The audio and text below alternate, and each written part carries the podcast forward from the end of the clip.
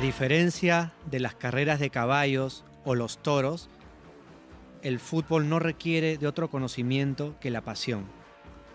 Hace unos días, el español Julio Llamazares escribió que quien no conoce Maracaná no sabe lo que es el fútbol. Opino lo contrario. Uno puede ser un místico sin orar en San Pedro. La verdadera fe no acepta jerarquías.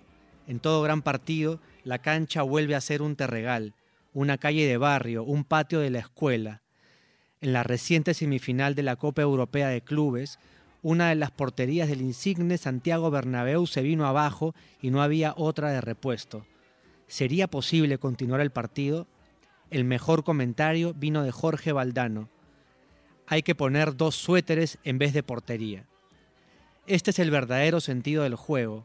Los prestigios de Wembley, el San Siro o el Azteca no se deben a sus imponentes instalaciones, sino a que ahí se recupera la fascinación elemental de disparar al arco del principio, la portería marcada con piedras, mochilas, trapos cualesquiera.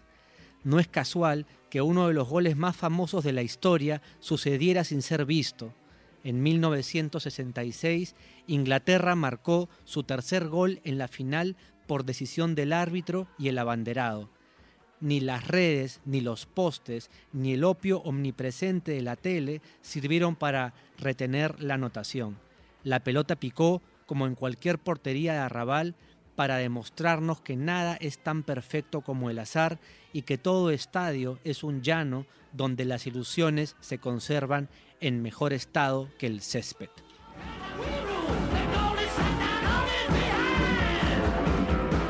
Esas palabras fueron del libro Dios es redondo de Juan Villoro.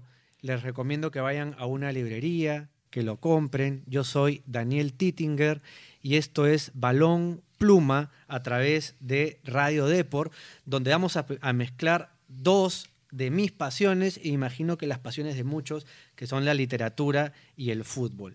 Y hoy día, para inaugurar el episodio 1 de Balón Pluma a través de Radio Deport, estoy con mi amigo de hace muchísimos años, Jaime Cordero, periodista, cronista, ha escrito en las revistas Don Balón, en Once, ha sido editor de la sección Mundo del diario El Comercio y corresponsal para el Perú del diario el País de España y etcétera, etcétera, Jaime Cordero y Hugo Ñopo, a quien acabo de conocer hoy día, pero quería conocer hace bastante, que es investigador en temas económicos y lleva un montonazo de años publicando en las revistas de su campo.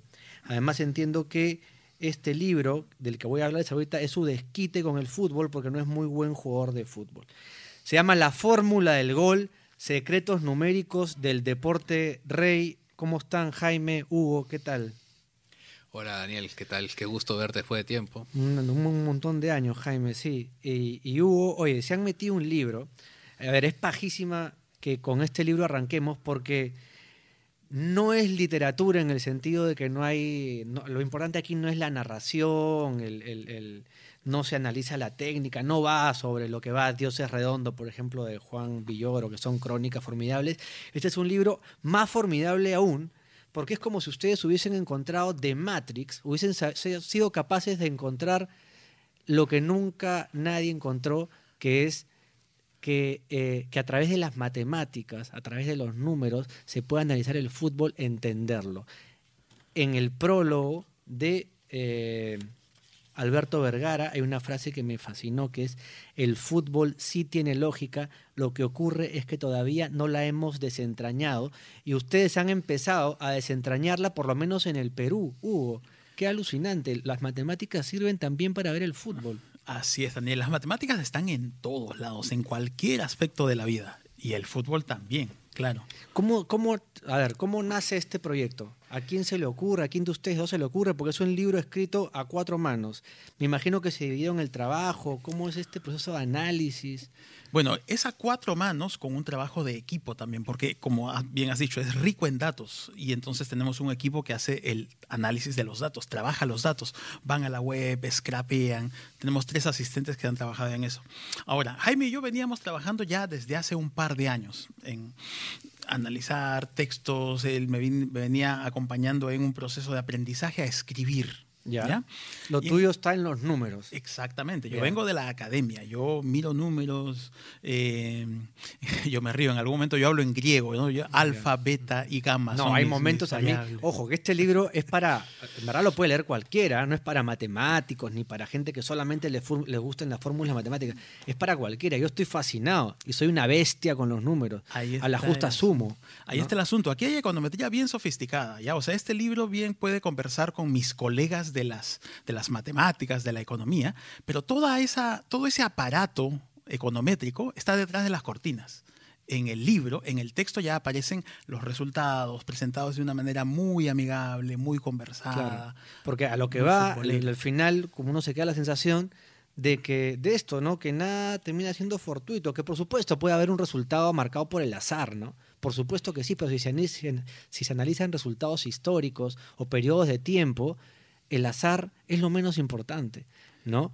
Este, Jaime, eh, que imagino que la escritura pasó mucho por, por tus manos, ¿cómo pasar en limpio la cantidad de números que va aportando este Hugo y, y el equipo de trabajo, ¿no? ¿Cómo pasar en limpio? ¿Cómo hacerlo para que lo, cómo hiciste? ¿Cómo hicieron para que lo entienda yo que normalmente no podría pues este Bueno, ese es, entender el, ese es el reto, ¿no? Ese fue, por lo menos para mí, el reto, ¿no? Eh, digamos, como ya está contando Hugo, nosotros venimos trabajando estas cosas y teníamos en realidad las ganas de sacar un libro en el que combináramos un poco esas dos, esas dos facetas, ¿no? La faceta del investigador, de los números, el econometrista, estadístico, matemático, que es Hugo, y bueno, pero para que el traductor, digamos, en este caso, ¿no? Este, Claro, un eh, traductor, un traductor, Pero claro. no es un, no, fu- no fue un trabajo simplemente de, de, eh, oye Hugo, pásame la info y yo la, yo la convierto, la, la paso al castellano, ¿no? Al final resultó ser un trabajo mucho más rico, ¿no? En el cual yo incluso tuve la oportunidad también de participar mucho en cómo confeccionábamos estas cosas, ¿no? Porque la data está ahí, ¿no? Hay, hay momentos, claro, les decía antes de, de- de comenzar a, a grabar el podcast, eh, Balón Pluma, que eh, hay momentos en los que ellos dicen, bueno, entonces entramos a la página web de la FIFA y sacamos de ahí la- los datos de los goles que se marcaron de tal fecha a tal fecha. Y claro, yo les decía, en el, está- toda la data está disponible en el, en el planeta, ¿no? Depende cómo la interpretas, cómo la usas y para qué la usas. ¿no? La clave es hacer las preguntas. Hacerse las preguntas, Hacer claro, las para que esas datas sirvan. Claro. y buscar la manera de, eh, de, de encontrar un indicador o una serie de indicadores que nos permitan convertir, que nos permitan que esos números nos hable sobre, el ojo- sobre estos temas que nosotros como fanáticos del fútbol creemos siempre que son pura intuición o que, o que los, los, los tratamos de explicar a partir de nuestra experiencia. ¿no? Es bajísima y de esto me van a hablar ustedes ahorita y porque realmente lo- necesito dejarlos hablar para que lo entienda la gente, pero es bajísima porque al final, después de ver toda esta data, tiene un porqué, ¿no? Es decir, yo lo que me preguntaba todo el, todo el tiempo, conforme iba leyendo, porque si hay una narrativa que es casi cronológica, es entonces, ¿por qué diablos Perú fue al Mundial? Este, que, que se comienza a dilucidar a partir de la mitad del libro, ¿no? con el capítulo Anatomía de un milagro. ¿no? Además le llaman milagro. Eh, porque durante toda la primera parte dices, ¿qué hacemos ahí? ¿Qué hacemos en, la, en, la, en las ligas mayores si ustedes han logrado entender que para estar en esas ligas mayores hay que tener, por ejemplo, el PBI per cápita bien, o sea, estar, ser, ser- considerablemente bueno, la inversión en educación del país tiene que estar, tiene que ser buena también, el número de jugadores en divisiones inferiores tiene que ser alto, y el de Perú aún no lo es, Eh, la inversión en fútbol tiene que ser también de números grandes, y la calidad de las ligas locales también tiene que ser buena, entonces dices, ¿qué hace Perú ahí? Bueno, ¿qué hace Perú ahí, Hugo? Bueno, hay algunas, eh, algunas explicaciones adicionales que podríamos dar. Podríamos hablar de repente de, de Gareca y de los chicos y del trabajo de equipo que se pudo formar, pero también queda el espacio para el azar. O sea, también tuvimos una gran dosis de suerte, astros que se alinearon para que pudiéramos ir. Pero hablemos de, de aquello que sí se hizo y aquello que estuvo. A ver, sí, porque a mí me gusta, por ejemplo, hablemos de algo clave. Do- vamos a hablar de varias cosas de por qué se fue posible el milagro, pero hablamos de lo primero, que es el rendimiento de visita de Uy. Perú, por ejemplo. Eso es muy fuerte. En esta temporada conseguimos hacer 15 puntos de visita. En un contexto en el que típicamente hacíamos 1, 5, inclusive 0. Con Chemo del Solar hicimos 0 puntos de visita. Ahora hemos hecho 15, una diferencia notoria, notable. Eso vis a vis con que en casa no, no nos fue ni mucho mejor ni mucho peor que otras veces. Eso sí me alucinó, porque yo recordaba haber este, tenido eliminatorias pasadas con resultados en casa desastrosos y la memoria juega una mala pasada, pues Jaime, porque este, uno dice, la diferencia sí puede estar en que de visita ganamos más, pero también nos ha ido mucho mejor de local y eso no es así. Resulta que, resulta que no- en anteriores eliminatorias nos iba casi igual. Eso es clave. La memoria, eso que ha dicho es clave. La memoria nos juega malas pasadas todo el tiempo. Y como somos, y los fut- futboleros, como tú, como yo, como Hugo, como seguramente la gente que nos escucha, son todos, todos memoriosos. Claro. Entonces tenemos, y tenemos, y pero nuestra memoria no fija siempre, o sea, no es fiel a, lo a los relatos. Nos construye unos relatos muy acomodados a, a ciertas historias que nos gusta reforzar. Claro, y la matemática y los números casi que se pueden tocar, ¿no? Son cosas que, ¿no? que ya están, o sea, son tangibles. Y una vez que las ponen por ahí, no hay manera de rebatir la matemática, eso voy. Son- Resulta que son el rendimiento de visita eh, fue bastante superior, el rendimiento local fue igual, pero además se suma que el rendimiento local de otras selecciones con las cuales competimos directamente no estuvo a la altura Sí. De otras veces. Entonces también hay un. ¿no? Eso, eso era, ¿no? Tú miras Eso es Chile, clave. miras Y es una cosa, por ejemplo, que vimos en un capítulo anterior, que era que con el tiempo, a lo largo de los, de los últimos años, y esto también lo hemos testeado con cientos de partidos de distintos lugares, el peso de ser local cada vez es menor. Ah, sí, esa, esa parte, a ver, tienen un capítulo, este par de, de, de, de verdad de locos, porque han armado un libro de locura, en donde analizan qué tan influyente es ser local. Está bien, uno entiende que local gana más, pero ¿por qué? Analizan el por qué. Y por favor, deténganse un ratito en el poder de la hinchada local. Hugo, el poder de la hinchada El local. jugador número 12 juega un rol importantísimo y el canal más directo por el que juega es por el árbitro. Cuéntame, La- cuenta eso, cuenta eso y, y llévalo un poco hacia, hacia tu terreno para, para que la gente entienda la importancia de la hinchada. ¿ya? El, árbitro es un ser, un ser humano que tiene sus miedos, tiene sus virtudes, tiene sus dudas, ti- tiene todas sus, sus cualidades humanas y entonces es influible, es influenciable. La hinchada influye de manera tal que, por ejemplo, si es que un partido está cerca de terminar y el marcador está cercano, digamos, diferencia de un gol, en favor de la visita, el árbitro inconscientemente va a dar más tiempo de alargue, como dándole más oportunidades al equipo Esto local. no a- está hablando lo Hugo porque se le está ocurriendo. ¿eh? Esto nuevamente, esto es números, los han analizado y eso es lo que pasa. es evidencia estadística después de mirar decenas de miles de partidos. O sea, de mirar las estadísticas Claro, sí. de decenas de miles de partidos. Ahora, también es cierto que no, no todos los resultados ahí son análisis que hayamos hecho nosotros para este libro. No, no entiendo. A, a Esto- ver, al final, si ustedes ven las referencias, hay muchísima literatura y estudios al respecto, pero lo- la- me, me alucinó esto del jugador número 12 y qué tan real puede ser. Y es absolutamente real.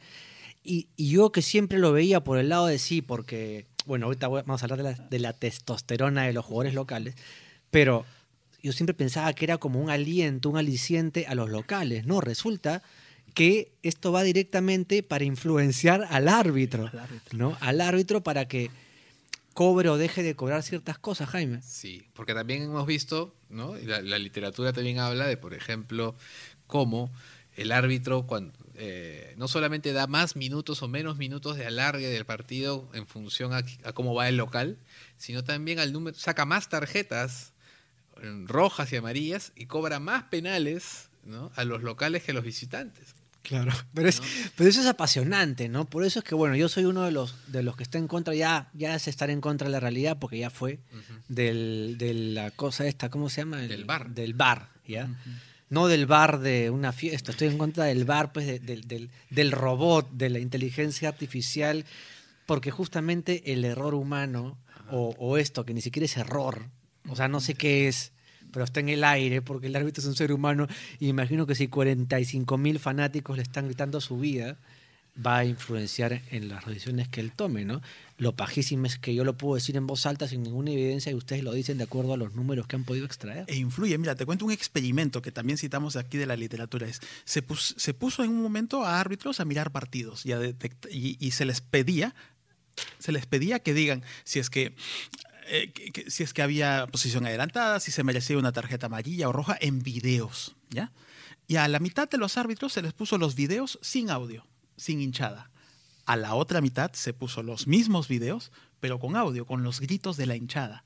Las decisiones de los árbitros, aún en estas situaciones experimentales, de laboratorio, fuera de un estadio no- normal, común y corriente, eran sesgadas.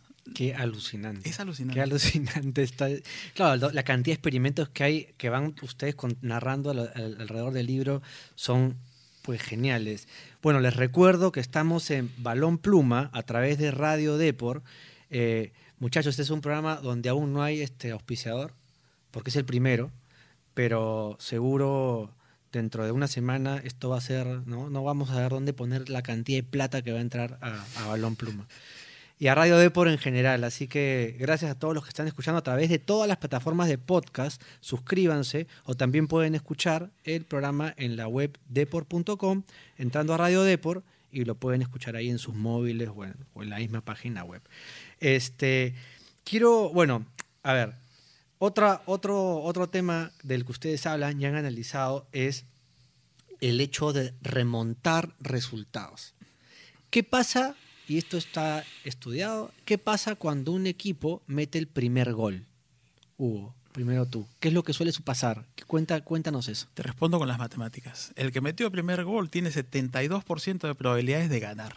Ya está, 72%. 72%. Lo que pasa es que la- nuestra- nuevamente nosotros, y la garra, y la garra de la U, ¿no? Que, que voltea partido. O sea, eso de la garra es un mito para cualquier, en cualquier parte del planeta, o hay algunos que. No, los partidos volteados, los partidos volteados resulta ser 10% del universo de los 10%. partidos.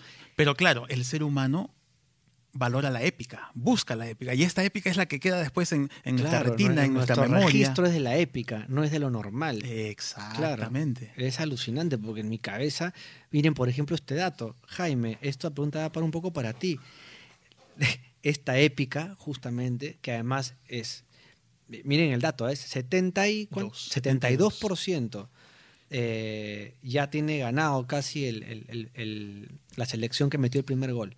Perú, en esta eliminatoria, sin embargo, tuvo seis o cinco partidos donde la, cinco partidos donde jugó la épica, donde supimos revertir un marcador contrario y eso no pasaba nunca.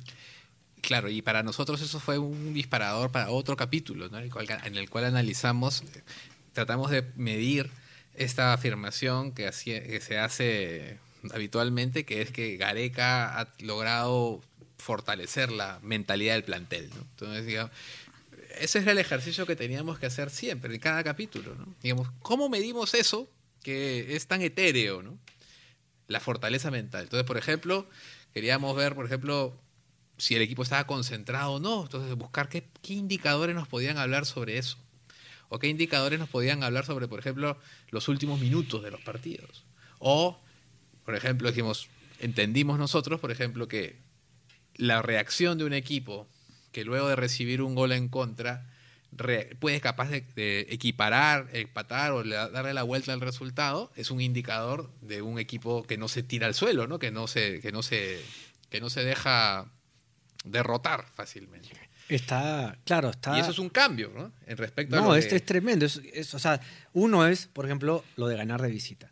¿No? El otro es remontar resultados adversos. Ahí tienes dos, dos cosas concretas que Perú ha hecho y que pueden explicar esto, entre comillas, milagro. ¿no? Bueno, y, y en la misma línea de la explicación del milagro es Gareca. Tendemos a hablar de él y decimos que eh, es un buen líder para el equipo y que lo guía y tal. que hace ¿no? poco se metió la mejor conferencia de un técnico en el Perú desde hace, de los últimos 20 años. Y bueno, entonces nosotros quisimos poner eso en estadísticas, en blanco y negro. A ver, ¿cómo Entonces, ¿qué hicimos? ¿Qué hicimos? Fuimos a las conferencias de prensa que Gareca dio después de cada uno de los partidos de las eliminatorias. 18 conferencias de prensa que están en YouTube. Y en YouTube, entonces, en YouTube uno tiene la oportunidad de, dado el video, convertir el video a texto, a texto plano. Entonces el texto plano era después bajado. Y de ahí entró a otro software donde limpiábamos el texto. Y de ahí pasábamos a estos textos que analizan las nubes de palabras. Claro, las palabras claves, digamos. Cuáles fueron las palabras más utilizadas, las palabras más comunes, los momentos claves en que se usan las palabras. Y eso nos permitió armar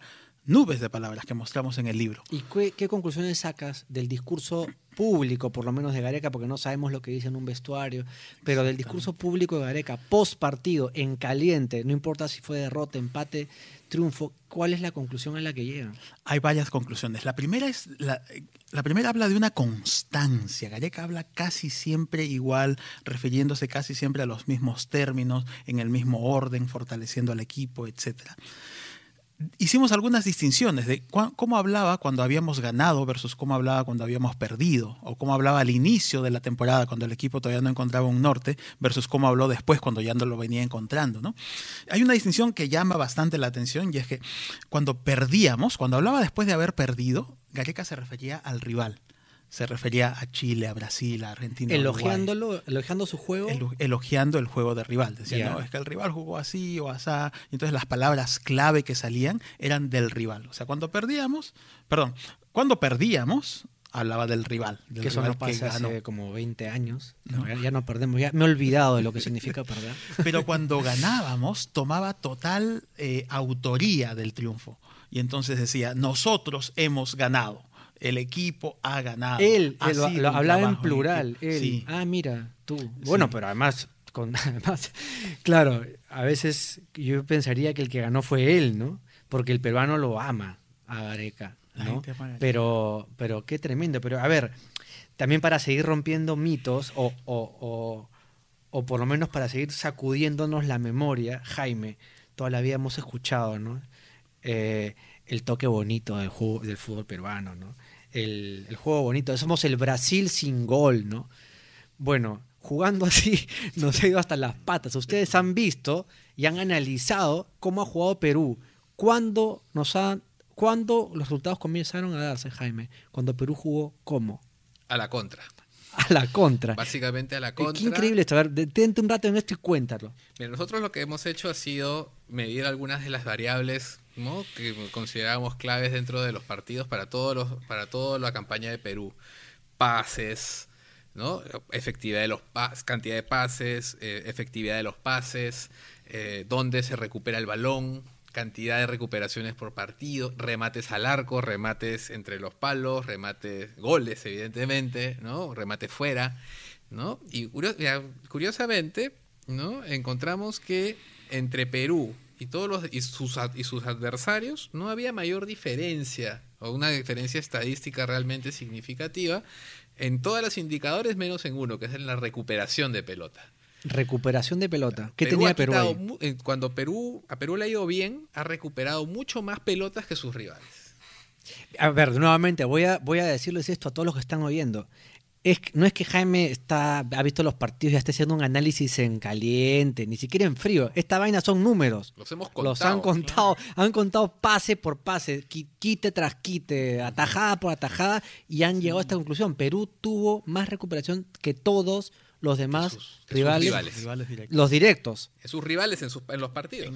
ah, que los rivales, ya, les he hecho partidos. Incluyendo los que perdimos, Incluyendo lo que perdimos. Qué alucinante. Y, y, la otra y lo otro que rebate esta idea del toque, o que va contra esta idea del toque, es que mientras que, mientras que Perú eh, pasaba más la pelota, porque Perú empezó la campaña eliminatoria pasando mucho el balón, haciendo mucha rotación de pelota, eh, le ha ido a mal. En el primer tercio de la campaña, ¿no? los partidos que perdemos en Colombia. De hecho, el primer partido con Colombia me parece es el partido donde más pases hizo Perú. Y llegó poquísimo.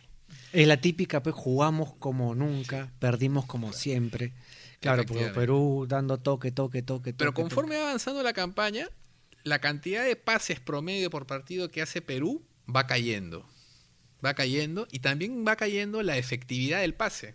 O sea, digamos, eh, la, la cantidad de pases que van llegan al, al destinatario correctamente.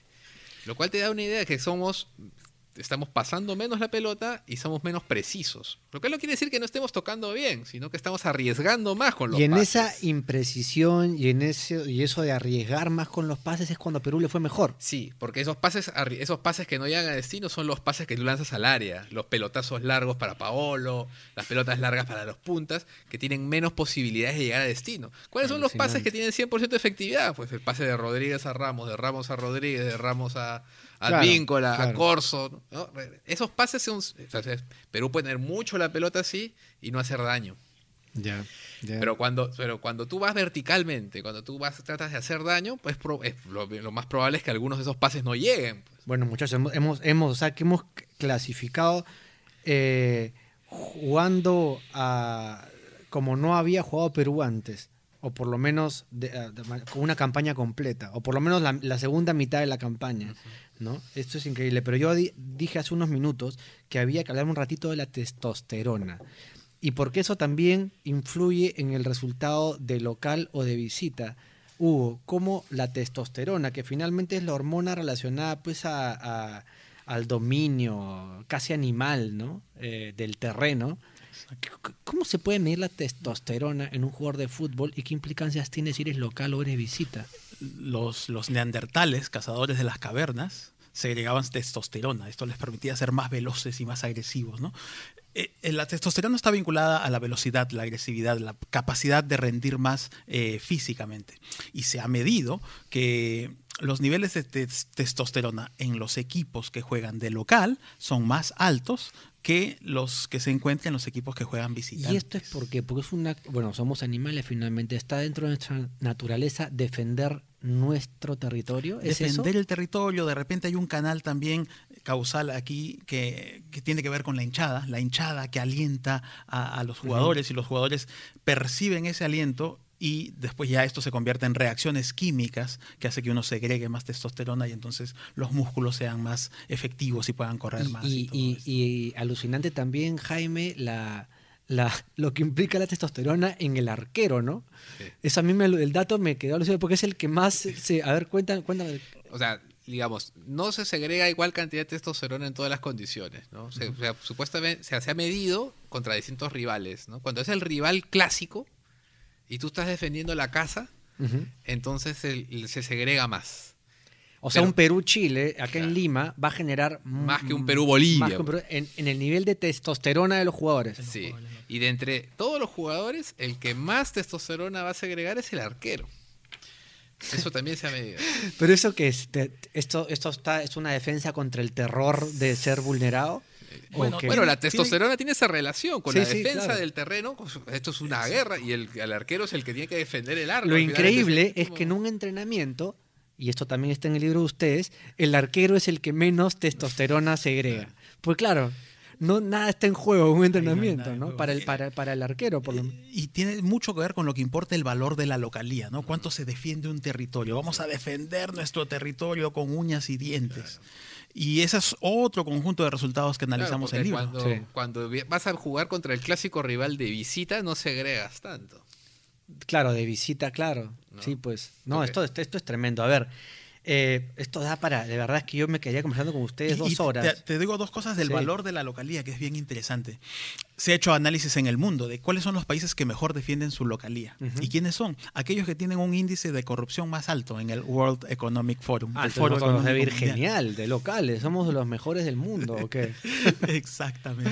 Bueno, Pero eso ¿qué es- relación hay entre la corrupción de un país y la localía de... A ver, por favor. Tiene, no, eso- tiene mucho que ver. Por ejemplo, ver. pregúntate qué pasaba con los neozelandeses cuando vinieron a Lima y no entendían esto de que les toquen bombos a las 3 de la mañana en la puerta del, del Los hotel, aviones de los la aviones Fuerza Aérea que pasaron por el pasando hotel, por ahí. ¿no? Para ellos era inverosímil. En sus países esto no tenía cabida.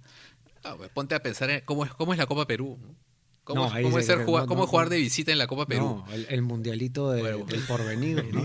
Ahora, eh, falta ya, tenemos que dar por concluido. Qué, qué pena, porque, bueno, yo les pido realmente, y se los pido de verdad, porque nos va a hacer mejores a todos en el análisis y como, y como hinchada, leer la fórmula del gol, Secretos Numéricos del Deporte Rey, de Jaime Cordero y Hugo Ñopo.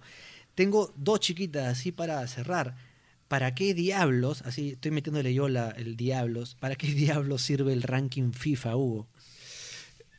Estamos décimos en el ranking Sí. FIFA y nadie se la cree. A partir de ahí muchos vamos a decir, no, es que el ranking no refleja de verdad. Siempre hemos dicho que el ranking no sirve para nada, sí. A todo el mundo nos cae mal el ranking. Y la verdad es que es mucho más efectivo de lo que creemos. Si se enfrentan dos equipos en posiciones distintas en el ranking, siempre es más probable el que está arriba en el ranking, ¿ya? Ahora, si la distancia entre estos dos equipos es alta, digamos 50 puestos de distancia o más, esas probabilidades aumentan muchísimo más en favor del equipo que está arriba. El ranking es un buen predictor. Es un buen predictor. Y si está automáticamente arriba, Perú versus Dinamarca, ¿cu- ¿quién está arriba de sea, Dinamarca? un no? puesto, nada más. Un puesto. Dinamarca es 10, Perú 11, ¿no? Algo Al así. revés. Perú es 11, Perú, Dinamarca 12. No, Ahorita. Perú es 10, Dinamarca 11.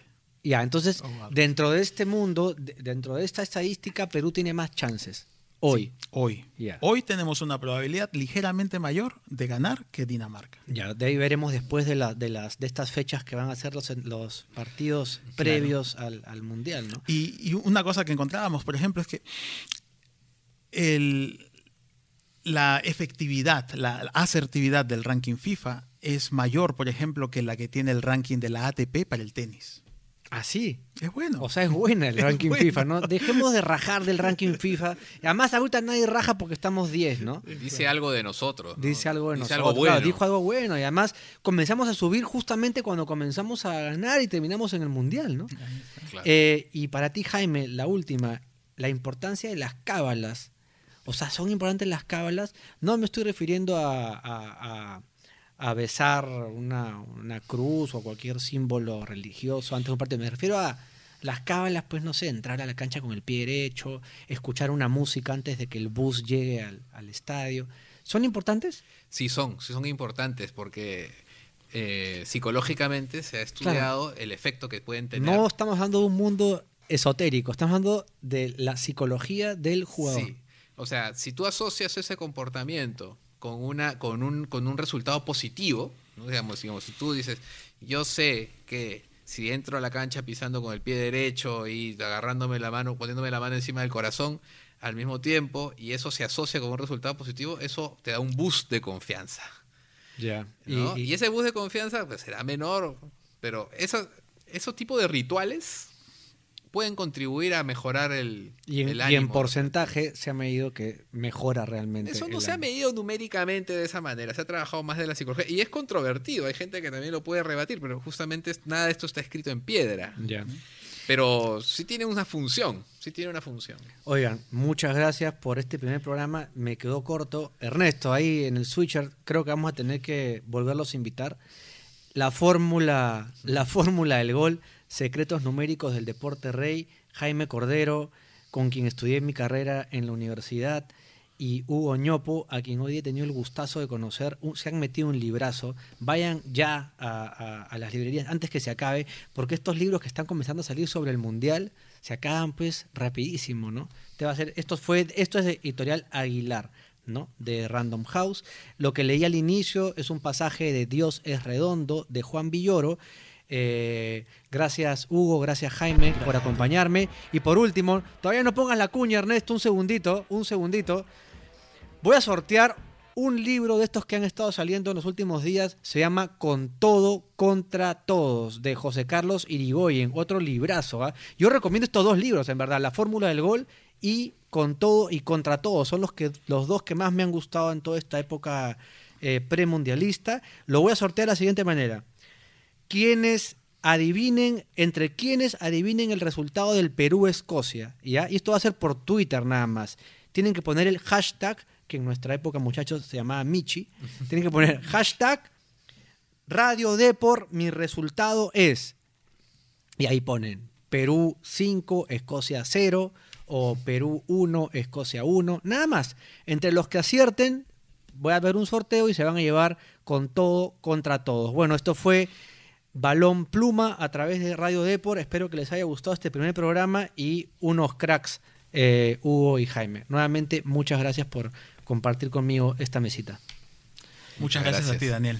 Un Y placer. Ernesto, ahora sí puedes pasar a la cuña y, y- y al auspiciador que no se quede, pues, ¿no?